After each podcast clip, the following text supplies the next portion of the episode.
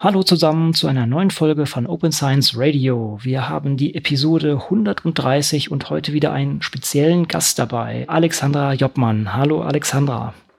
Hallo Konrad. Und natürlich mit dabei Matthias Fromm. Hallo.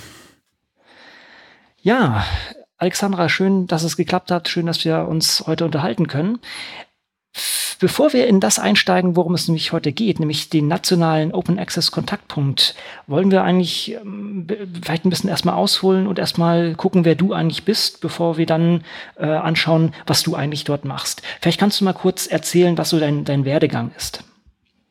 Gerne. Ähm, ich habe an der Fachhochschule Potsdam Bibliotheksmanagement studiert und das Ganze 2010 hm, abgeschlossen und dann bin ich nach äh, Kiel gegangen an das Leibniz-Institut für die Pädagogik der Naturwissenschaften und Mathematik und habe dann dort die Bibliothek geleitet, bin dann auch recht schnell in den Open Access-Bereich reingerutscht, ähm, dadurch, dass die Leibniz-Gemeinschaft ja ähm, so eine allgemeine Open Access Policy rausgegeben hat, ähm, die man nutzen konnte, damit die einzelnen Einrichtungen, die einzelnen Institute sich auch eine eigene institutionelle Policy geben.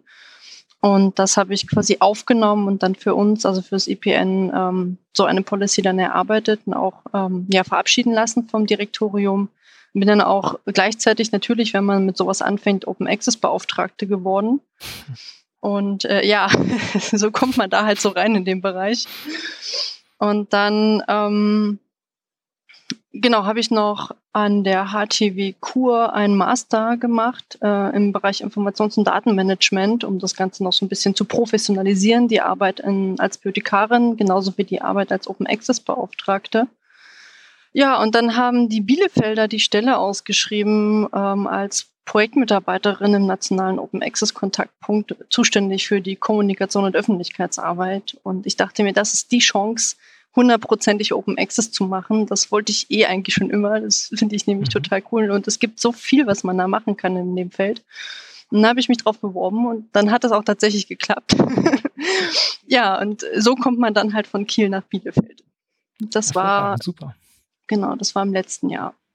Mhm. Sehr schön. Das heißt also auch, der, äh, deine Stelle ist noch relativ jung und äh, du bist ja jetzt nicht frisch dabei, aber jetzt noch nicht äh, Jahr, Jahrzehnte mit, mit dabei. Das liegt auch daran, dass dieser Kontaktpunkt ja relativ neu ist. Vielleicht können wir uns äh, vielleicht mal der Sache nähern, was, was ist denn dieser nationale Open Access Kontaktpunkt? Ähm, das ist tatsächlich gar nicht so einfach zu erklären. Ähm, das ist eine Projektgruppe, die eingerichtet wurde von der Allianz der deutschen Wissenschaftsorganisation ähm, in Anlehnung an die Open Access 2020 Initiative, also diese globale Initiative, die von der MPDL initiiert worden ist. Und diese Projektgruppe, da sitzen halt die Vertreter aus den Allianzeinrichtungen drin und die wird unterstützt von drei Projektmitarbeiterinnen. Ähm, und so ist diese ja, dieser Kontaktpunkt und diese Stellenbesetzung auch zustande gekommen. Also ich bin hier halt auch nicht alleine, sondern ich habe noch eine Kollegin, ähm, die zuständig ist für die konzeptionelle Arbeit. Und dann haben wir im Forschungszentrum Jülich noch jemanden sitzen, der zuständig ist so für die, für die Datenarbeit im Hintergrund. Und ähm, ja, das ist also, man kann sagen, es ist halt ein klassisches Projekt, dieser Kontaktpunkt. Also das ist nicht eine einzelne Person, sondern das ist tatsächlich ein ganz normales Projekt. Das hat eine gewisse Laufzeit es ist, wie gesagt, letztes Jahr gestartet, läuft noch bis Ende 2020. Und dann, ja, werden wir weitersehen. Mhm. Und diese Initiative, diese globale Initiative, äh, wie, wie wurde die gestartet und wie seid ihr denn da sozusagen drin aufgehängt? Also gestartet ist die, ähm, ich glaube, 2015, so genau weiß ich das tatsächlich nicht. Aber 2015 gab es ja diese Berlin 12 Konferenz. Das sind diese von der Max Planck Society veranstalteten Open Access Konferenzen, äh, die so ein bisschen äh, Closed Access Publikum haben.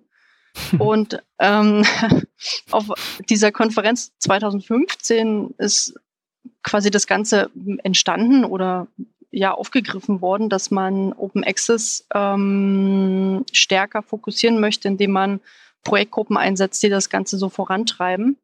Ähm, und das war so die Grundsteinlegung des Ganzen. Und ähm, dann gab es die OA 2020-Initiative, glaube ich, auch noch nicht, sondern die ist da auch erst gegründet worden. Und die ist ja so für, für die globale Open Access Transformation zuständig, im Sinne dessen, dass sie, äh, sie MPDL hat ja in ihrem White Paper festgestellt, dass man ja prinzipiell alles Open Access machen könnte an Zeitschriften, weil genügend Geld vorhanden ist.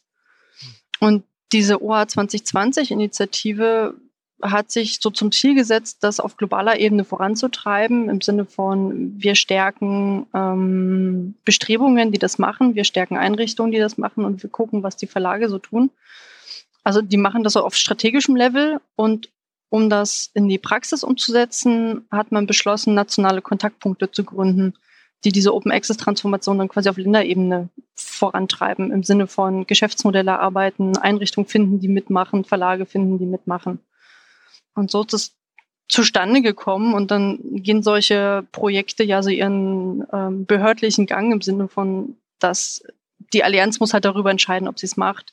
Dann werden Anträge geschrieben, dann gibt es irgendwo eine Genehmigung, dann gibt es Geld und dann geht's los. Und ähm, ja, so ist das halt zustande gekommen. Mhm. Also dieses, dieses White Paper hat ja sozusagen gesagt, so jetzt irgendwie ganz, ganz grob zusammengefasst, hey, wir zahlen so und so viel Geld im Durchschnitt für ein, eine Publikation und das meiste davon ist ähm, ja nach dem klassischen Modell dann nicht danach frei zugänglich, also nicht Open Access und wir könnten das mit dem gleichen Geld könnten wir eigentlich alles da draußen oder alle neu publizierten ähm, Manuskripte entsprechend Open Access äh, gestalten. Das war dann sozusagen der Startpunkt von der ganzen Sache. Und daraus haben sich dann diese Sachen sozusagen, die Initiativen gebildet, ja? Genau, so kann man das sagen. Hm. Vor allen Dingen, weil ähm, ja, glaube ich, also die MPDL hat da, glaube ich, sogar Einsparungen noch rausgerechnet. Also wenn man hm. tatsächlich alles mit den jetzigen Mitteln, die vorhanden sind, in Open Access transformiert. Es bezieht sich natürlich ausschließlich auf Zeitschriftenartikel und es bezieht sich ausschließlich auf ähm, eine gewisse APC-Höhe. Also wenn die Durchschnitts-APC halt bei 5.000 Euro oder bei 10.000 Euro liegen würden, geht das alles natürlich nicht, sondern die mhm. muss, glaube ich, so bei 2.000 Euro liegen. Ähm, auf, auf der Maßgabe haben sie das berechnet und ähm, dann kommt bei denen sogar noch Einsparung raus. Mhm. Und diese sagen wir mal so 2000 ähm, Euro APC sind natürlich auch, werden ja auch von vielen sogar schon kritisiert, dass das ja schon sehr hoch ist und es gibt ja auch mit dem Fair Open Access ja auch Leute, die sagen, man könnte ja sogar noch runtergehen. Das äh, kann man dann böse sagen, das ist hier hauptsächlich äh, sozusagen von Einsparungen getrieben, die Initiative? Eigentlich nicht, nein, oder? Nee, eigentlich nicht. Also die Einsparungen sind eher so dass das Gimmick obendrauf. Mhm. Mhm. Aber die, die, die Intention ist schon wirklich, dass ähm, wissenschaftliche Literatur frei verfügbar sein sollte. Also dieser Gedankengang, der hinter Open Access steht, der ist schon sehr, steht da sehr stark im Vordergrund. Mhm. Hast du eigentlich die Zahlen parat, äh, wie, wie die Lage vielleicht in Deutschland oder international ist? Wie viel ist denn Open Access, wenn man das so um, um, um, umfassen kann? Das kann man tatsächlich nur in Teilen umfassen. Ähm, die Kollegen bei uns hier aus dem Hause, aus der Bibliometrieabteilung, haben dazu ähm, geforscht und das schwankt ähm, mhm. sehr. Also es gibt in den, man kann sagen, so in den Industriestaaten, also das, was so Europa zum Beispiel ist, liegt so der, der Open Access Anteil zwischen 10 und 15 Prozent. Guckt man nach Asien oder nach Südamerika, kann der Anteil bis auf 30 Prozent steigen. Mhm. Ähm, je nachdem, ähm, wie das da bei denen halt läuft. Also Brasilien ist ja so ein Beispiel, die haben ja ihre mhm. Plattform, wo halt alles mhm. Open Access, Gold Open Access publiziert werden kann. Und bei denen ist der Anteil natürlich sehr hoch, aber die sind halt auch eine Ausnahme. Mhm. Und ansonsten ist der. Cielo. Mhm. Genau, genau. Ähm, ich kann mal eben, die, die, das ist ein Working Paper. Ich kann mal eben, ich kann es euch raussuchen und schicken. Mhm. Kommt dann in die, in die Show Notes rein, genau. Genau, genau, dass man darauf verlinkt. Das ist ganz spannend, weil die Kollegen haben das halt ähm, basierend auf Web of Science untersuchen müssen, weil das natürlich hat es so seine, seine ähm, Bias-Sachen, aber es ist halt eine, eine Datenbank, die ist klar abgegrenzt, da weiß man, was man hat. Und äh, auf, auf Basis dessen haben sie das halt untersucht, wie die Open Access-Verteilung in den einzelnen Ländern ist. Ähm, das ist ganz, ganz spannend zu sehen. Mhm. Und gerade die Länder, die ja so viel Open Access propagieren, die halt sie vorne hinstellen und sagen, ja, wir machen ganz viel Open Access und wir wollen das und das ist richtig. Und bei denen kommt in der Praxis am Ende gar nicht so richtig viel raus. Was natürlich auch so ein Grund ist, warum man äh, solche Kontaktpunkte halt braucht, um das, was die Leute halt sagen in den Policies oder in ihren Mandaten, dann auch wirklich in die Praxis umzusetzen. Mhm wie ist denn genau eure Arbeitsweise? Was bietet ihr denn an? Was macht ihr denn genau, um Open Access voranzutreiben? Also was wir machen, ähm, ist natürlich Informations- und Aufklärungsarbeit zum Thema Open Access Transformation, weil halt ganz viel, bei ganz vielen Leuten noch so im Unklaren ist, was bedeutet die Transformation, wo geht's hin, was kann man sich darunter vorstellen, gerade so im Bereich der Universitätsbibliotheken oder überhaupt der Bibliotheken ähm, die ja unser, ja, ein, ein großer Teil unseres Zielpublikums sind, weil ja aus deren Geldern das Ganze finanziert werden soll. Sprich, sie sollen aus dem Subskriptionsbereich die Gelder abziehen und in Open Access transformieren. Mhm. Ähm, da ist, ist viel Aufklärungsarbeit noch zu leisten. Dann ähm, entwickeln wir natürlich mit Verlagen und Wissenschaftseinrichtungen zusammen Modelle, wie man Open Access ähm, in die Praxis umsetzen kann. Wir haben mit dem Transkriptverlag zum Beispiel ähm, ein Pilotprojekt gemacht, das heißt Open Library Politikwissenschaft, wo ähm, Bibliotheken sich zusammenschließen und die Frontlist politikwissenschaftlicher Titel vom Transkriptverlag Open Access stellen. Also das, was 2019 publiziert wird im politikwissenschaftlichen Bereich vom Transkriptverlag, ähm, soll über ähm, so eine Art Crowdfunding ähm, dann Open Access finanziert werden. Und das sind so Piloten, die wir entwickeln und wo wir aber gleichzeitig halt auch dran sind zu gucken, ähm, a, kann man das übertragen auf andere Verlage oder andere Disziplinen und b, wie kann man das skalieren, damit das halt auch langfristig funktioniert. Ähm, wir machen Analysen ähm, im Bereich APC entwickeln, äh. Das ist das, was meine Kollegin macht, ähm, um halt zu schauen, welche Faktoren nehmen den Einfluss auf die Höhe einer APC. Ähm, das ist natürlich der Impact-Faktor. Das konnte man sich ja schon von vornherein denken. Mhm. Ähm, das ist halt auch der Status der Zeitschrift, also ob das jetzt eine hybride Zeitschrift ist oder eine Open Access Zeitschrift weil man ja gucken muss, wie diese ähm, Höhe sich zusammensetzt, um dann abschätzen zu können, in welche Richtung sich das vielleicht entwickelt und entsprechend auch Maßnahmen zu entwickeln, um ähm, ja einer massiven Steigerung der APCs äh, entgegenzuwirken, weil wir wollen ja nicht, dass die 5000 Euro pro Artikel mhm. kosten, sondern eher weniger. Noch besser wären halt das, was die ähm, FOAA-Leute ja auch sagen, also das so um die 1000, zwischen 1000 und 2000. Mhm. Das wäre halt realistisch. Ähm, Genau. Dann gucken wir uns natürlich bestehende Open Access Modelle an ähm, und schauen, wie skalierbar sind die auf andere Bereiche, auf andere Disziplinen und wie nachhaltig sind die und gucken, wo an welcher Stelle man die vielleicht auch unterstützen kann und da für Werbung machen kann zum Beispiel auch. Mhm, ist doch super. Ihr seid ja auch noch relativ äh, jung dabei. Wie ist denn, oder relativ äh, noch nicht so lang dabei, wie ist denn ähm, da die Resonanz? Also habt ihr ähm, da schon deutschlandweit auch schon Anknüpfpunkte gefunden und seid ihr auch schon dabei? Kommen auch schon Leute auf euch zu?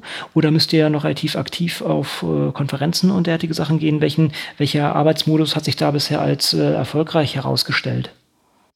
Hm, also beides. Wir haben ähm, am Anfang des Projektes ein Kommunikationskonzept entwickelt, ähm, wo wir halt festgelegt haben, wie unsere zielgruppenspezifische Ansprache und Kommunikation aussehen soll. Da gehört natürlich dazu, dass wir auf irgendwelche Konferenzen fahren und äh, mhm. Vorträge halten.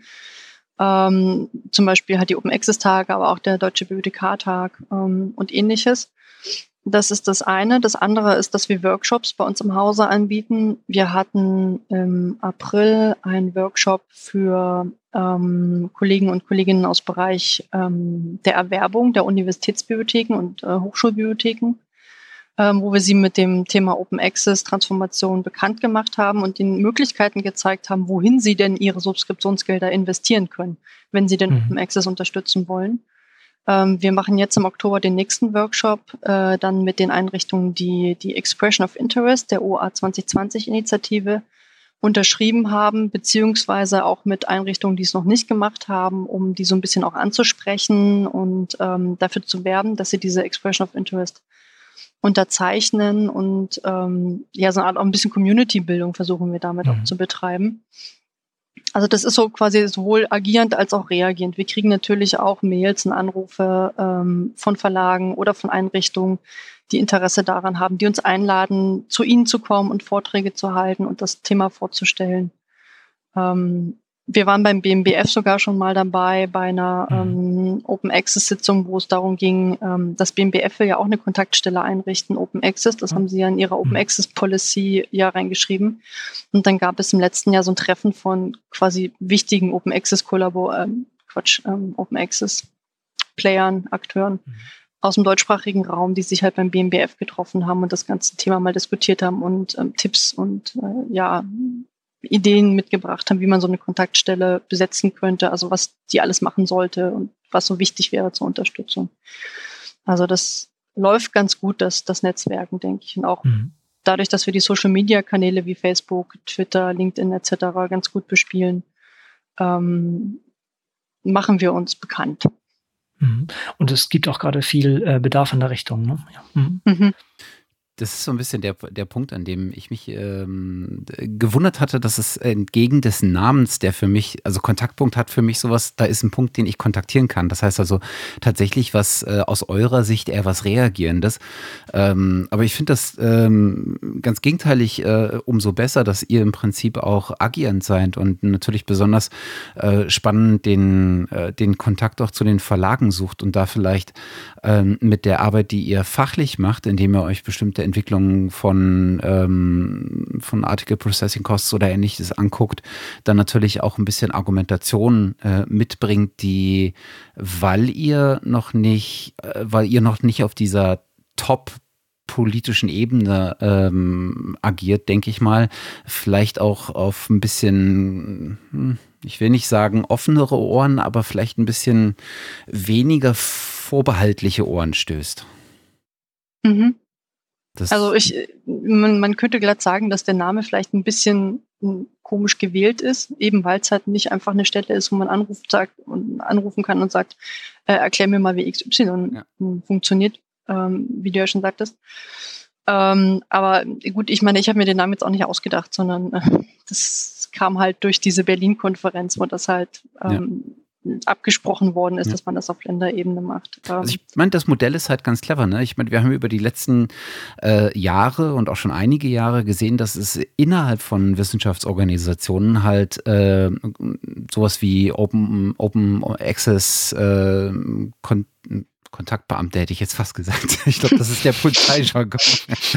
äh, ähm, ähm, Beauftragte gibt äh, oder mhm. wie äh, in der Helmholtz-Gemeinschaft äh, ähm, das Open Science Büro. Ähm, aber das Ganze halt raus aus einer spezifischen äh, Institution zu nehmen ähm, und das so ein bisschen äh, über, ähm, übergreifend zu machen, ähm, das öffnet das Ganze natürlich und gibt euch zwar eine an, vielleicht eine anstrengendere Person, äh, Position, weil die, weil es vielleicht doch äh, anstrengender ist, an die richtigen Ansprechpartner zu kommen. Ähm, aber es gibt euch natürlich auch eine, äh, eine Position, die, äh, in der ihr deutlich freier agieren könnt, was auch Argumentationen angeht, was, ähm, was vielleicht auch Erwartungshaltung bei euren Gegenüber angeht. Äh, kann ich mhm. mir ganz spannend vorstellen. Also das auf jeden Fall. Ähm, wir haben jetzt die Erfahrung gemacht, dass bestimmte Zielgruppen, ähm, die wir uns, naja, überlegt haben, beziehungsweise die wir ähm, identifiziert haben als relevante Zielgruppen, sich vielleicht nicht ganz so einfach ansprechen lassen, wie wir es gehofft haben. Dazu gehören zum einen die Fachgesellschaften mhm. und dazu gehört zum anderen natürlich auch so die Ebene der politischen Entscheidungsträger. Also selbst wenn man das runterbricht auf Einrichtungen wie Universitäten, ähm, die reden halt nicht mit jedem, mhm. logischerweise. Die haben ja auch vieles zu tun und auch Besseres zu tun, als eben der hergelaufene Menschen, der jetzt nach Open Access schreit, ähm, zu reagieren. Mhm. Ähm, also da muss man tatsächlich dann andere Kommunikationswege auch ausprobieren, ähm, um genau diese Ebenen zu erreichen, wenn man die erreichen möchte. Also das sind so die Erfahrungen, die wir im Laufe dieses einen Jahres, dass wir jetzt ja tätig sind, ähm, schon gemacht haben ist halt, dass nicht jede, jede Art von, von Ansprechung oder jede Art von Kontaktaufnahme, die man so kennt oder die man sich so überlegt, dann auch zu dem ähm, gewünschten Ziel führt. Hm. Von der inhaltlichen Argumentation, du meintest ja, ihr, ihr sprecht dann auch mit Leuten aus Bibliotheken zum Beispiel und legt halt nahe oder, oder legt halt da, wie man das Etat für sagen wir mal, Zeitschriftenerwerbung jetzt in Open Access ähm, Töpfe oder etwas umformen kann. Äh, zum einen, was genau empfehlt ihr da? Also wenn man das jetzt äh, kurz zusammenfassen kann und wie reagieren die Leute drauf? Also wir empfehlen ähm, quasi alles, was gerade auf dem Markt ist, abgesehen vom hybriden Open Access. Also wir gehen auf die Fair Open Access Alliance ein. Ähm, wir stellen die Open Library of Humanities und deren Bestrebungen vor. Also tatsächlich wirklich sehr konkrete Dinge, weil das meistens die Frage ist, die an uns gerichtet wird. Ähm, mhm. Wenn wir doch Geld ähm, woanders oder in Open Access ähm, stecken sollen, dann, dann sag mal, sag doch mal wohin. Und zwar ganz konkret wohin. Also nicht einfach nur halt in alternative Geschäftsmodelle, sondern man muss da auch wirklich mit Beispielen arbeiten und den Leuten zeigen, welche Services es da schon gibt. Ähm, die Reaktionen sind ähm, unterschiedlich, nicht negativ, aber meistens doch etwas bedeckt, würde ich sagen, weil das ähm, Prinzip Erwerbung ähm, mit Open Access so ein bisschen auf den Kopf gestellt wird. Also hm. Bibliotheken erwerben ja Medien, um sie ihren Nutzern und Nutzerinnen zur Verfügung zu stellen. Ob nun digital oder äh, als analoge Version ist dann erstmal irrelevant. Aber dieses, wir stellen unseren Nutzern und Nutzerinnen etwas zur Verfügung, indem wir etwas kaufen, wird ja mit Open Access so ein bisschen ad absurdum geführt mhm. oder man könnte sagen auf den Kopf gestellt, weil man wird dann nicht mehr Erwerber, sondern Ermöglicher von Publikationen. Das ist eine ganz andere Denkweise, die dahinter steht. Und das ist ein, naja, kultureller Wandel, könnte man fast sagen, der auch noch nicht überall sich durchgesetzt hat und der auch noch so seine Zeit braucht, um ähm, in den Ebenen noch anzukommen. Hm. Ja, das kann ich mir sehr gut vorstellen, weil man ja sozusagen das klassische Modell, auf dem man jahrelang gelaufen ist, komplett äh, ändert und vielleicht auch die eigene Existenzberechtigung dann, dann fragen muss. Dabei hat eine Bibliothek natürlich viele, viele andere wichtige Funktionen neben dem sozusagen Bestand im Hause halten. Ne? Also das ist, kann ich mir auch gut vorstellen, dass es da am Anfang vielleicht erstmal ja, Aufklärungsbedarf gibt. Genau, und das gilt halt sowohl für die, für die Bibliothekare, aber das gilt natürlich auch äh, für die Aufklärungsarbeit, die die Bibliothekare und Bibliothekarinnen dann innerhalb ihres eigenen Hauses auch gegenüber der Geschäftsleitung oder gegenüber dem mhm. Direktorium mhm. ähm, führen müssen. Also das sind ja quasi zwei, zwei Aufklärungsschritte. Ähm, wobei ich sagen muss, dass wir für unser Transkriptprojekt zum Beispiel Politikwissenschaft sehr viel, sehr, sehr positives Feedback bekommen haben. Ähm, da sind die Bibliotheken gut drauf angesprungen und ähm, sind viele Vorreiter dabei, auch Bibliotheken, von denen man das jetzt vielleicht nicht sofort erwartet hätte, weil es gar nicht unbedingt ihr Fachgebiet ist, ähm, sind da mit dabei, weil sie halt ähm, das auch als strategischen Aspekt sehen, um sich halt zu etablieren in dem Bereich ähm, Publikationsermöglicher. Und dementsprechend ähm, denke ich, der Wandel ist da und der ist eingetreten. Es dauert ein bisschen, ähm, logisch, aber die Bibliotheken sind bereit und sie sind auch willig. Und mehr können wir auch gar nicht erwarten. Hm. Ja, das klingt auch schon sehr vielversprechend auf jeden Fall. Habt ihr eigentlich ganz konkrete langfristige Ziele oder kann, kann man, oder sagen wir so, als ganz langfristiges Ziel wahrscheinlich 100% Open Access sozusagen? Gibt es da, oder kann man, kann man doch so sagen, oder? Ja, könnte man sagen. Also es, wir haben, wir haben ein strategisches Ziel natürlich. Mhm. Und das heißt, dass wir ähm, Voraussetzungen schaffen wollen für eine großflächige, großflächige Open Access Transformation. Mhm. Ähm, das heißt, also wir, wir, haben ja nur drei Jahre Laufzeit, von denen jetzt auch schon ein mhm. Jahr rum ist. Äh, mhm. Wir können natürlich nicht alles 100% Open Access hinkriegen in drei Jahren. Das funktioniert überhaupt nicht.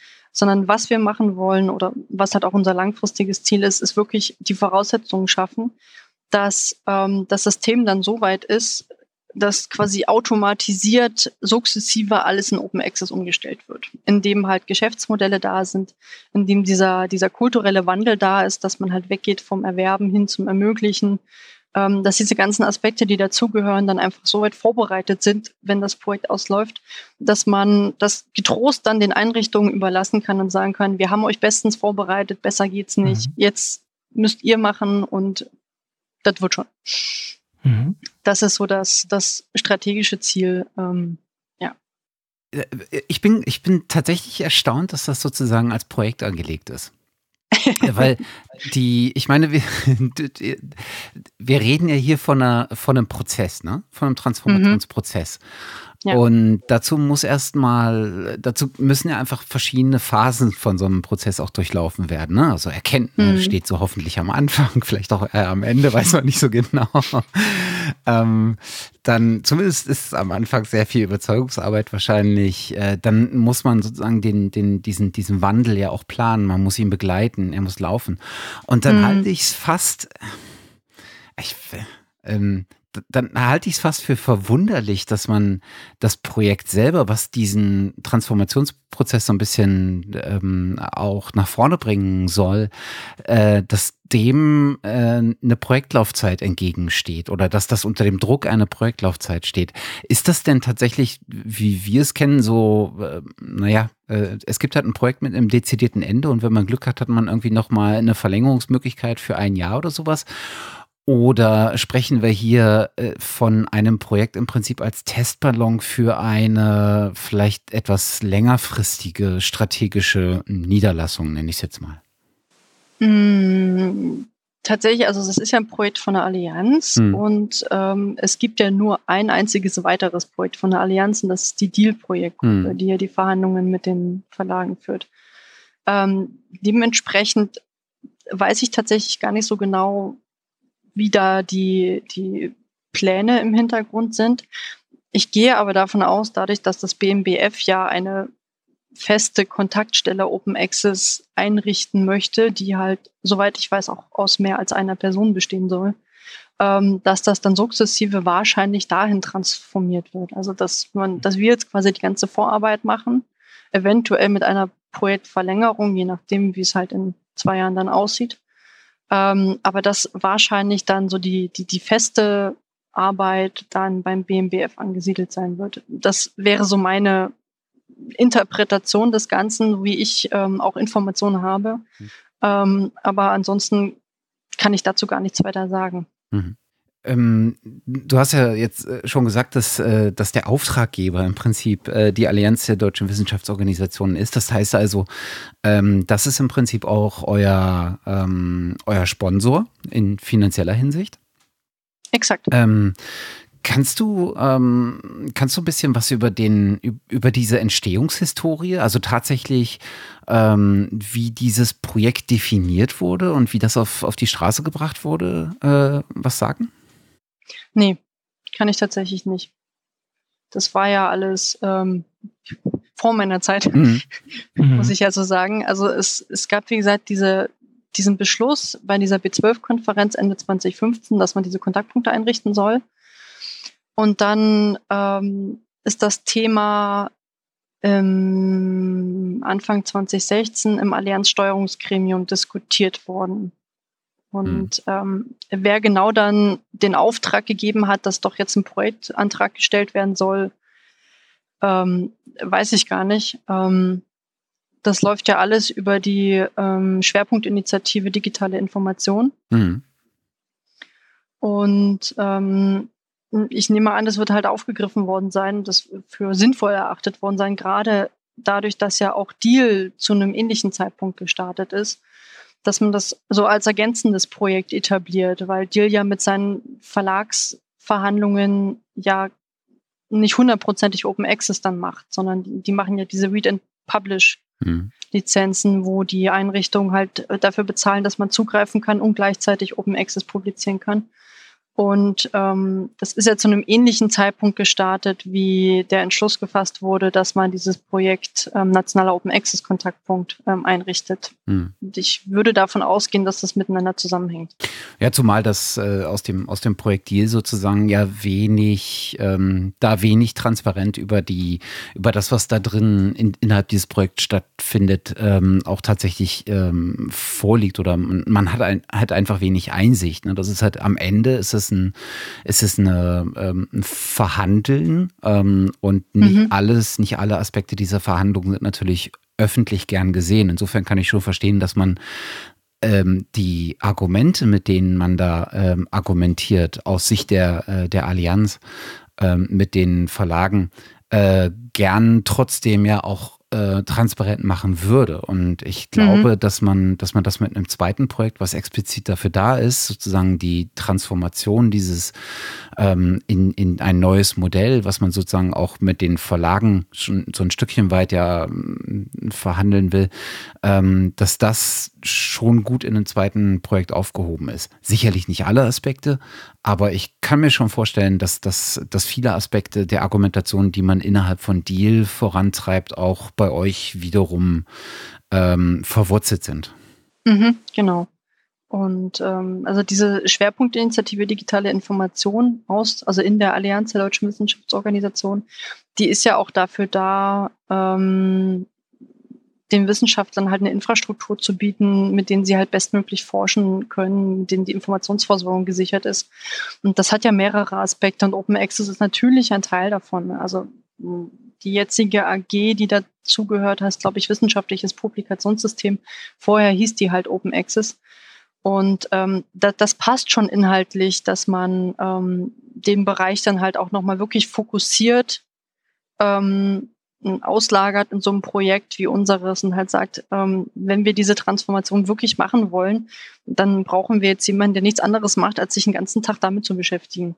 Mhm. Weil diese AGs in der, ähm, dieser Schwerpunktinitiative, das sind ja alles Leute, die ja in anderen Positionen aktiv sind, die da halt auch AG-Arbeit machen, aber halt nicht nur hundertprozentig das machen können. Ja. Und ähm, mit uns haben sie halt jemanden, der halt wirklich den ganzen Tag nichts anderes macht. Ja. Mhm. Und da, da erreicht man natürlich auch viel mehr. Mhm. Inwieweit ähm, äh, beinhaltet oder seid ihr beeinflusst von äh, dem, was sich da auf europäischer Ebene abzeichnet? Also äh, besonders natürlich unter der European Open Science Cloud und dann natürlich der entsprechenden Publikationsplattform, die zumindest in Planung ist? Ähm, bisher noch gar nicht. Also wir beobachten das natürlich, was da passiert und ähm, halten uns auf dem aktuellen Stand aber so eine direkte Involvierung beziehungsweise direkte Auswirkungen sind da noch nicht zu sehen oder noch nicht zu erkennen. Hm. Ich denke, dass äh, sicherlich sind einige eurer ähm, äh, oder einige der äh, der Mitglieder der Projektgruppe äh, an der einen oder anderen Stelle da sicherlich ein bisschen eher involviert. So jemand wie Bernhard Mittermeier kann ich mir zum Beispiel vorstellen. Ähm, genau. Ist da sicherlich deutlich stärker involviert. Ja, genau. Und äh, es gibt, die, also Science Europe ist ja auf der Ebene ja auch sehr aktiv und ähm, der Olaf Siegert von der Zentralbibliothek für Wirtschaftswissenschaften ähm, ist, soweit ich weiß, Mitglied bei Science Europe und eben halt auch Mitglied bei uns. Also wir gucken auch schon, dass wir ähm, dann auch einen entsprechenden Informationsaustausch machen. Mhm. Also da zumindest jemand in der Definition des Projekts äh, ein, äh, durchaus äh, sehr gutes Händchen für, ähm, für präsente und argumentativ äh, sehr nachvollziehbare Menschen gehabt. Ja. Da sind durchaus ein paar sehr spannende Leute dabei. Ja, ihr, ihr macht ja auch relativ viele Vorträge und derartige Sachen, wie schon gesagt. Und wenn ich das richtig sehe, sammelt ihr das auch? Das ist ja eigentlich auch eine Ressource, die ihr mittlerweile stark aufbaut. Also ihr habt, glaube ich, äh, ja einerseits diese Vorträge, aber auch noch andere Materialien, die entsprechend helfen können. Das ist jetzt vielleicht ein, kleiner Schwenk in die andere Richtung. Das heißt, wenn, wenn jetzt jemand konkret äh, Fragen hat oder, oder sagen wir mal so Informationsbedarf hat, wo kann er anfangen? Soll er gleich auf euch zugehen? Soll er oder sie vielleicht erstmal ähm, eure Materialien durchschauen. Äh, was ist jetzt, wenn ich sozusagen als äh, Kunde von euch oder als, als Nutzer von euch eure Hilfe brauche? Wie, wie kann ich da an euch rankommen? Also als erstes würde ich natürlich die Homepage empfehlen, um sich einen Überblick zu schaffen, wer wir sind und was wir machen, damit man halt auch seine Fragen so ein bisschen konkretisieren kann. Und ähm, danach kann man uns natürlich auch immer ansprechen, per E-Mail, per Twitter, was auch immer, per Telefon. Ähm, was tatsächlich auf der Materialienseite noch fehlt, weil es einfach noch nicht fertig ist, ist noch so ein bisschen mehr umfassendes Informationsmaterial zum Thema Open Access Transformation. Das ist gerade noch ein bisschen dürftig. Mhm. Ähm, da sind wir einfach noch nicht so richtig dazu gekommen. Wobei ich denke, die Blogbeiträge, die wir regelmäßig schreiben, mm, können einem da auch schon ganz gut weiterhelfen, wenn man sich mit dem Thema beschäftigen möchte. Mhm. Ansonsten, das haben Matthias und ich im, im Vorfeld auch gesehen, dass es sehr, sehr fleißig bloggt und auch viel Material ist, was alles sehr interessant ist. Ja.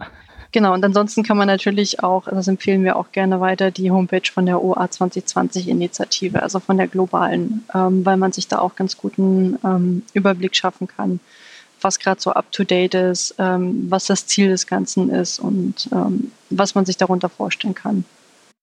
Mhm. Du, du sagtest äh, am Anfang, dass ihr äh, Teil eurer Aktivitäten, die ihr durchführt, ist, sind unter anderem Workshops, ähm, die mhm. ihr lokal, vielleicht auch ähm, an anderen Orten äh, durchführt mit bestimmten ähm, Teilzielgruppen, denjenigen, die es am Ende betreffen. Also du hattest das Beispiel, äh, diejenigen, die innerhalb der Bibliotheksstruktur für den Erwerb zuständig sind. Mhm. Ähm, ist, ist sowas, äh, kann sowas eine Ressource sein, die man auch publiziert? Ähm, oder ist sowas zu sehr auf den jeweiligen, auf die jeweilige Institution zugeschnitten? Weil das ist etwas, was ich zumindest noch nicht gefunden habe bei euch. Wir haben oh, im April einen entsprechenden Blogbeitrag tatsächlich veröffentlicht mit so einem Resümee aus diesem mhm. ähm, Workshop. Das ist tatsächlich, wenn man sich so durch die Homepage klickt, leider untergegangen. Ich habe noch keinen vernünftigen Weg gefunden, das nochmal aufzubereiten. Das ist ein guter, guter Hinweis, dass ich das mal noch irgendwie unter Ressourcen vernünftig aufbereite, weil da sind nämlich auch, wenn wir es hochladen durften, alle Vorträge verlinkt und die Flipcharts, ja. was wir so gemacht haben und welche Erkenntnisse rausgekommen sind. Also wir versuchen das tatsächlich auch ähm, quasi alles, was wir machen, ähm, nachnutzbar, also auch unter CC BY-Lizenzen, ähm, online zu stellen. Best Practice hier. Mhm. Äh, genau, wenn man, ich sagen, wenn man für Open Access arbeitet, muss man auch Open Access sein. Sehr gut. Also ich meine, das ist ja, das ist ja das Spannende an diesen Materialien äh, oder an, an, an Materialien, die von Akteuren wie euch beispielsweise kommen, ist, dass der Entstehungsprozess tats äh, tatsächlich manchmal sehr aufschlussreich ist, ne? weil in, innerhalb der äh, der Struktur, in der man sich ähm, die Erkenntnisse erarbeitet, ähm, versucht man natürlich auch äh, alle Argumente abzuwägen, versucht sie zu unterstützen oder zu, sie zu widerlegen mit Materialien. Und ich finde, mhm. ähm, gerade wenn man mit äh, in, innerhalb von Workshops mit Zielgruppen zusammenarbeitet, finde ich genau das Feedback, was aus der Zielgruppe äh, kommt oder die Perspektive, die die Zielgruppe spezifisch hat, durchaus echt wichtig. Und äh, deswegen mhm. finde ich manchmal, dass, dass die Erkenntnis am Ende ähm, die wir ja alle so ein bisschen erahnen können, worauf es hinausläuft, weil wir alle an, an, an das Ganze glauben, ähm, hm. finde ich den Prozess dahin und die Argumente, die auf, auf diesem Weg sozusagen abgearbeitet werden und über die man sich vielleicht manchmal auch drüber helfen muss, ähm, hm. deutlich spannender, weil sie genau diese Perspektive vermitteln, an die man immer wieder kommt, wenn man äh, argumentieren muss, wenn jemand Vorbehalte hat. Hm. Also wir versuchen sowas tatsächlich ähm, auf Flipcharts zu sammeln und dann halt auch mit dem, natürlich mit dem Einverständnis der Teilnehmer, ja. ähm, dann auch ähm, in die Berichte und ähm, also auf dem Blog sozusagen mit online zu stellen. Also das haben wir jetzt bei diesem Workshop zum Beispiel auch gemacht und das werden wir auch beim nächsten Workshop machen. Ähm, weil wir das nämlich genauso sehen. Also wir finden auch, also auch uns ist es wichtig, bei anderen ähm, zu lernen, wie sie irgendwo hingekommen sind. Und ähm, man stellt ja auch fest, wenn man sich so mit bestimmten Leuten im Open Access Kontext auch ähm, beschäftigt beziehungsweise mit denen unterhält, viele Probleme, die man selber hat, die haben die anderen auch. Also das ist so so ganz allgemeine Problemstellungen, die man immer wieder findet. Ähm, und ähm, da kann man natürlich auch gucken, dass man das irgendwie aufgreift und dann versucht gemeinsam auch Lösungen zu erarbeiten. Mhm. Das finde ich immer wieder spannend, dass man äh, irgendwie äh, monatelang denkt, mein, mein Problem ist so speziell, das habe wirklich nur ich. Und dann trifft man irgendwie an einem Tag drei Leute, die genau dasselbe Problem in genau der Perspektive haben. Und genau. das ist so ein bisschen geteiltes Leid ist halbes Leid. Ja. Man findet sich da schnell wieder in Argumenten, die gar nicht so sehr an einen selber gerichtet sind, aber die an andere gerichtet sind in derselben Situation. Und das, das ist schon auch schon wieder so, so eine kleine Treppenstufe, die einem hilft, sich über solche Dinge genau hinwegzusetzen. Mhm. Ähm, ihr seid ähm, sehr gut vertreten auf, der, auf den diesjährigen Open Access Tagen. Ähm, ja. äh, das Ganze ist ja, äh, geht, glaube ich, mehrere Tage, wenn ich mich nicht täusche, sind die Open Access Tage immer. Und äh, ihr seid bereits an, an Tag 1 äh, mit einer kompletten Session, das heißt also mit mehreren Vorträgen ähm, über anderthalb Stunden sind das, glaube ich, ähm, pro Session genau. vertreten. Das äh, kannst du so ein bisschen äh, umreißen, äh, auf, auf in welche Richtung ihr das Ganze gestalten werdet? Ähm, also wir waren ja letztes Jahr schon auf den Open Access Tagen, um mal so weit auszuholen.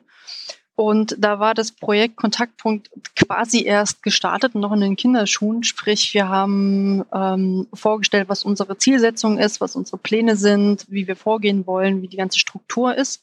Das war auch schon eine ganze Session. Und ähm, jetzt ist ja ein Jahr rum und deswegen haben wir uns jetzt gedacht, wir machen jetzt bei den nächsten Open Access Tagen äh, so eine Art, naja, Resümee könnte man fast sagen.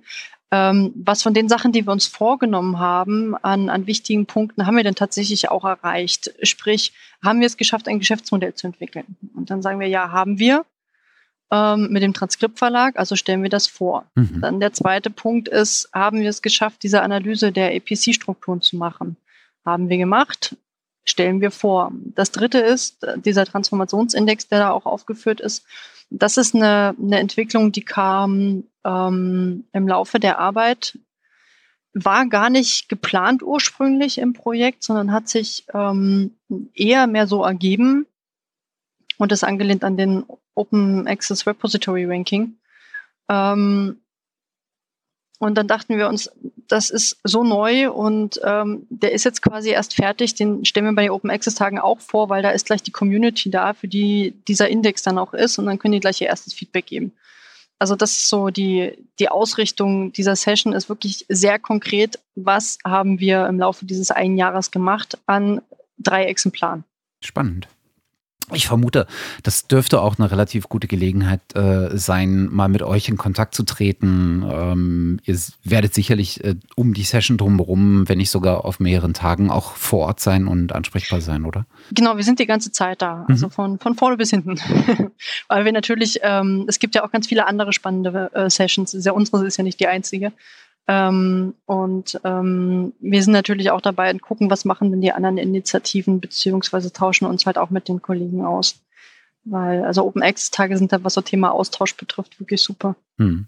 Ja, es gibt dieses Jahr wieder eine Session zu äh, Publikationsfonds. Ähm, äh, was ja so ein, so ein Instrument gewesen ist, ähm, mhm. was man durchaus in Deutschland auch oft gesehen hat. Ne? Also die, der DFG Open Access äh, Fonds beispielsweise ist ja relativ früh gestartet, wenn ich mich äh, richtig erinnere. Und irgendwie ist das so ein bisschen in den Hintergrund geraten, habe ich das Gefühl, wo das nach wie vor durchaus spannend sein kann. Und die ja. gibt es auch weiterhin, die Fonds. Ja, genau. Mhm. Ja, genau, die gibt es weiterhin, zumindest noch ein bisschen. Die Förderung von der DFG läuft nämlich demnächst aus, ich weiß gar nicht, 2019 oder 2020, ja. ähm, läuft dieses Programm von der DFG aus und dann ähm, ist das erstmal vorbei. Ähm, die sind, naja, in den Hintergrund gerückt, könnte man sagen, deshalb, weil ähm, die ja verstetigt werden sollen, im Sinne von, man macht nicht irgendwie einen extra Fonds, sondern Open Access Publikationen werden ein ganz normales Finanzierungsmittel aus einer Bibliothek. Ja. Das ist das, was ich vorhin sagte, mit Geldern aus dem Subskriptionsbereich abziehen in Open Access wenn man quasi von diesem Erwerbungsgedanken weggeht hin zum Ermöglichen von Publikationen, dann braucht man keinen extra Fonds, sondern das gehört einfach aus dem, das wird ganz normal aus dem Budget der Bibliothek bezahlt, so wie man halt früher ein Buch gekauft hat, wird halt jetzt ein, ein Open Access E-Book dann finanziert. Deswegen sind die so als hm, Special-Thema so ein bisschen in den Hintergrund gerückt. Aber sie sind ja noch, also man sieht es ja an der Session, sie sind zumindest noch da. Hm. Ähm, nochmal noch mal einen Schritt beiseite, äh, nicht unbedingt zurück, aber äh, wir haben ja äh, seit, seit geraumer Zeit, äh, insbesondere bei uns im, im Open Science Radio, immer mal wieder auch europäische äh, Gesprächspartner, teilweise internationale Gesprächspartner, ähm, die in den USA beispielsweise arbeiten oder daherkommen. Ähm, hast du äh, hast du einen Überblick, äh, ob äh, welche Initiativen es international gibt, die so ein bisschen ähnlich aufgestellt sind äh, wie ihr? Also es gibt ähm, in den USA ähm, sowas wie eine Open Access 2020 Kontaktpunkt ähm, an der University of California. Die Bibliotheken sind ja sowieso sehr stark in dem Bereich aktiv und die haben sich, naja, so zusammengeschlossen und auch eine eigene Roadmap geschrieben. Mhm. Ähm, es gibt in Österreich das AT2OA-Projekt, heißen die. Ähm, die machen ganz ähnliche Sachen wie wir. Ähm, in den, Sch ähm, ich glaube, in Schweden gibt's auch, ich weiß nicht, ob die wirklich Kontaktpunkt halten, heißen. Also es ist eher so, dass ganz häufig einzelne Personen, die eh schon in dem Bereich aktiv sind, meistens an Nationalbibliotheken oder anderen großen Playern, ähm, das so quasi noch als Hütchen aufgesetzt bekommen haben, dass sie doch jetzt auch Ansprechpartner für Open Access 2020 sind. Also so ein richtig festes Netzwerk an Kontaktpunkten hat sich nicht etabliert. Das war zwar mal angedacht, aber das ist irgendwie, hat sich nicht so richtig durchgesetzt. Ähm, und dementsprechend, ja, sind das halt, wie gesagt, ganz häufig Einzelpersonen. Ja. Das, das ist vielleicht jetzt ein, ein bisschen eine therapeutische Frage, aber Ziel dieses Podcasts ist ja auch so ein bisschen die Selbsttherapie. ähm, warum habe ich eigentlich das Gefühl, dass diese ähm, Open Access 2020 Initiative bei mir nicht so richtig was, also nicht so richtig nachklingt? Ist das zu, ist das zu neu? Ist die zu zu wenig greifbar oder ist das zu international, als dass es mir im, im deutschen täglichen Umgang äh, so, so wenig begegnet? Oder täuscht der Eindruck tatsächlich? Ähm, Gemeine Frage. Du bist. ähm, naja, drück mal so aus. Du bist wahrscheinlich einfach die falsche Person an der Stelle. Okay. Also, das ist, soll jetzt nicht irgendwie soll jetzt nicht despektierlich klingen oder so, ähm, sondern wir haben natürlich ähm, ganz konkrete Zielgruppen, mit denen wir uns aktiv austauschen. Das sind, wie ich schon sagte, die Bibliotheken und die wissenschaftlichen Einrichtungen, zu denen sie gehören. Mhm. Das sind die Verlage. Ähm, wir strecken jetzt gerade unsere Fühler so Richtung ähm, Fachgesellschaften, Fachinformationsdienste aus. Ähm, einzelne Wissenschaftler sind mh, nur als Multiplikatoren ähm, quasi auf unserer ja, Liste. Mhm. Dadurch, dass sie Herausgeber von Zeitschriften sind zum Beispiel oder Gutachter bei Zeitschriften. Und wenn wir halt das Thema aufgreifen, Flipping von subskriptionsbasierten Zeitschriften in den Open Access, ist es natürlich gut zu wissen, wie stehen die Herausgeber zu diesem Thema dieser Zeitschrift. Also sollte es mal jemand so weit kommen. Ähm, oder auch, auch bei Büchern, ne? wenn man ähm, mit einem Verlag so ein Geschäftsmodell erarbeitet, wie wir mit Transkript, dann ist es natürlich toll, wenn man weiß, dass die Autoren und Autorinnen dahinter stehen oder die Herausgeber und Herausgeberinnen von einer wissenschaftlichen Reihe, dass die dann auch ähm, teilnehmen an solchen Piloten, weil ohne, ohne jemand, dass jemand das schreibt, können wir ja nichts Open Access machen. Ähm, aber das ist, wir arbeiten halt tatsächlich eher so auf der strategisch-politischen Ebene, gar nicht auf der, auf der ja, direkt Wissenschaftler-Austauschebene. Ja. Ich meine, wir haben ja in der Vergangenheit gesehen, wie, wie welchen Anteil diese, diese eher persönliche Ebene, also diese auf der auf der in, auf dem Individuum äh, liegende Ebene äh, haben kann, in dem äh, an den Beispielen, wo ganze Editorial Boards gesagt haben, ähm, wir machen jetzt nicht mehr, arbeiten jetzt nicht mehr in diesem Closed Access Journal, sondern äh, gründen einfach eins, was das im Prinzip in die Open Access Welt transformiert.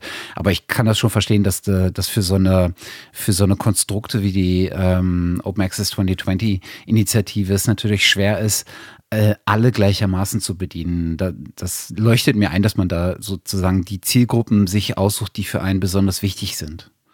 Genau, und das ist das eine. Und das andere ist, dass ähm, wir ja, wie ich ja vorhin schon sagte, äh, dafür da sind, Voraussetzungen zu schaffen für diese Open Access Transformation. Die Umsetzung des Ganzen läuft dann in den einzelnen wissenschaftlichen Einrichtungen. Sprich, die Personen, die mit dem Herausgeberboard ähm, reden müssten für so ein Flipping, sind dann die Einrichtungen zu denen diese Herausgeber gehören. Hm. Das sind dann nicht wir, sondern wir erarbeiten quasi Modelle, mit die diese Einrichtung dann den Herausgebern an die Hand geben können und sagen können, nach dem Konzept könntet ihr euer Journal flippen.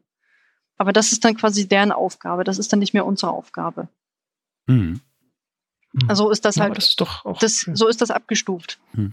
Also, wo, wobei sich mir der äh, Eindruck aufdrängt, und ich denke mal, dass, dass da werdet ihr euch nicht gegen werden, ist, dass es für jeden Wissenschaftler trotzdem interessant ist, euren äh, Erkenntnissen auch zu folgen. Also, das ist ja, ja das, was ihr, das, was ihr an Publikationen rausgibt oder das, was ihr an, ähm, an, an äh, Blogbeiträgen oder sowas rausgibt, ist ja durchaus äh, manchmal auch ähm, auf die Perspektive eines Wissenschaftlers an sich mappbar, ne?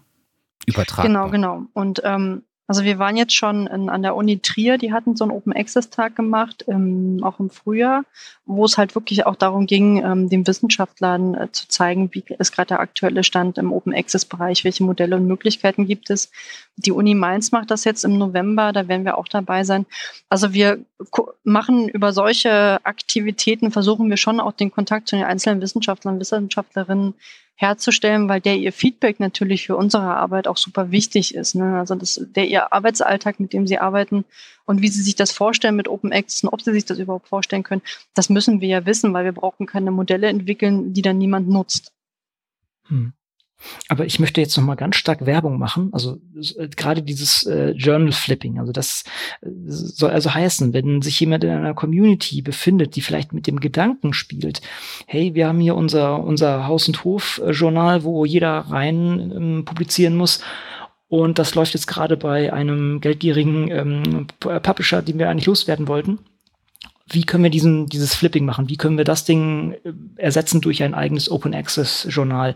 Die sind bei euch sehr gut aufgehoben. Ne? Die sind bei uns sehr gut aufgehoben und es gibt ähm, auf dem Blog von Scholastica gerade ganz aktuell einen ganz wunderbaren Blogbeitrag, der genau das Thema behandelt. Ganz ausführlich, von vorne bis hinten, ganz kleinteilig ähm, in einzelnen Schritten, wie man das machen muss. Und ähm, an dem kann man sich auch abarbeiten. Und ich glaube, auch bei der Fair Open Access Alliance gibt es ähm, Material dazu. Ähm, Sehr schön. Aber also wie gesagt, man kann sich, genau, ihr könnt gerne zu uns kommen. wir können dann auch den Kontakt herstellen. Also wir haben zum Beispiel Kontakt mhm. zur Fair Open Access Alliance, zu der, zu der Saskia de Vries zum Beispiel. Ähm, wir, wir können da helfen. Wir helfen auch gerne. Hervorragend. Ich hoffe, es fühlen sich viele Leute angesprochen und wir sehen das jetzt im großen Maßstab hier flippen. Ja, ich denke auch, das ist eine der, der das ist eine der attraktivsten Sachen, wenn eine ganze Community sagt, boom, wir, wir wechseln jetzt äh, sozusagen unser, unsere Publikationsplattform, unser, unser Journal. Das ist, denke ich, das Mächtigste, wo, wo dann auch diese ganze Einzelkämpferei dann auch aufhört und äh, einfach in der, in der Gruppe entschieden wird, so wird's gemacht. Und ähm, ist natürlich auch schwieriger, aber das, das ist immer das Angenehmste, denke ich, für alle Beteiligten. Genau. Aber auch danke für den Hinweis. Wir werden auch diesen Blogpost dann hier verlinken. Hier steht's ja, ich habe es gefunden. Hm. Gut, haben wir irgendwas Wichtiges vergessen? Also von meiner Seite her jetzt nicht. Ich gucke gerade in meine Liste. Ich habe nämlich auch so eine mhm. To-Do-Liste, was ich alles ansprechen möchte, gemacht. Aber ich, wir haben einmal alles angesprochen und mhm. wir können ja auch wunderbar wir, abschweifen. Das können wir ja ganz hervorragend. genau. Das, das, das, das Thema bietet, ja, das Thema bietet sich ja aber auch an. ja.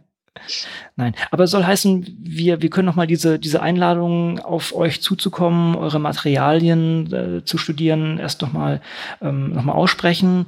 Und wer euch ganz konkret mal treffen möchte, ist sicher auf den Open Access Tagen sehr gut aufgehoben und kann neben euch natürlich noch viele andere Leute treffen, aber dort seid ihr sehr gut vertreten und das ist vielleicht auch ein schöner Aufschlagpunkt, um äh, vielleicht dann in weitere Planungen für andere Aktionen zu kommen. Ne? Genau. Gut dann würde ich mich ganz herzlich bei dir für deine Zeit bedanken. Und wir werden einiges jetzt auch in den Shownotes unterkriegen. Und ich bin sicher, wir sehen uns irgendwann auch mal persönlich und können dann auch im Detail noch bestimmte Sachen hier ansprechen, die wir bisher noch nicht angesprochen haben. Ganz herzlichen Dank dir und hoffentlich bis bald. Ja, ich danke euch. Gerne. Bis dann. Auch danke dir, Matthias. Bis dann. Tschüss. Tschüss. Tschüss.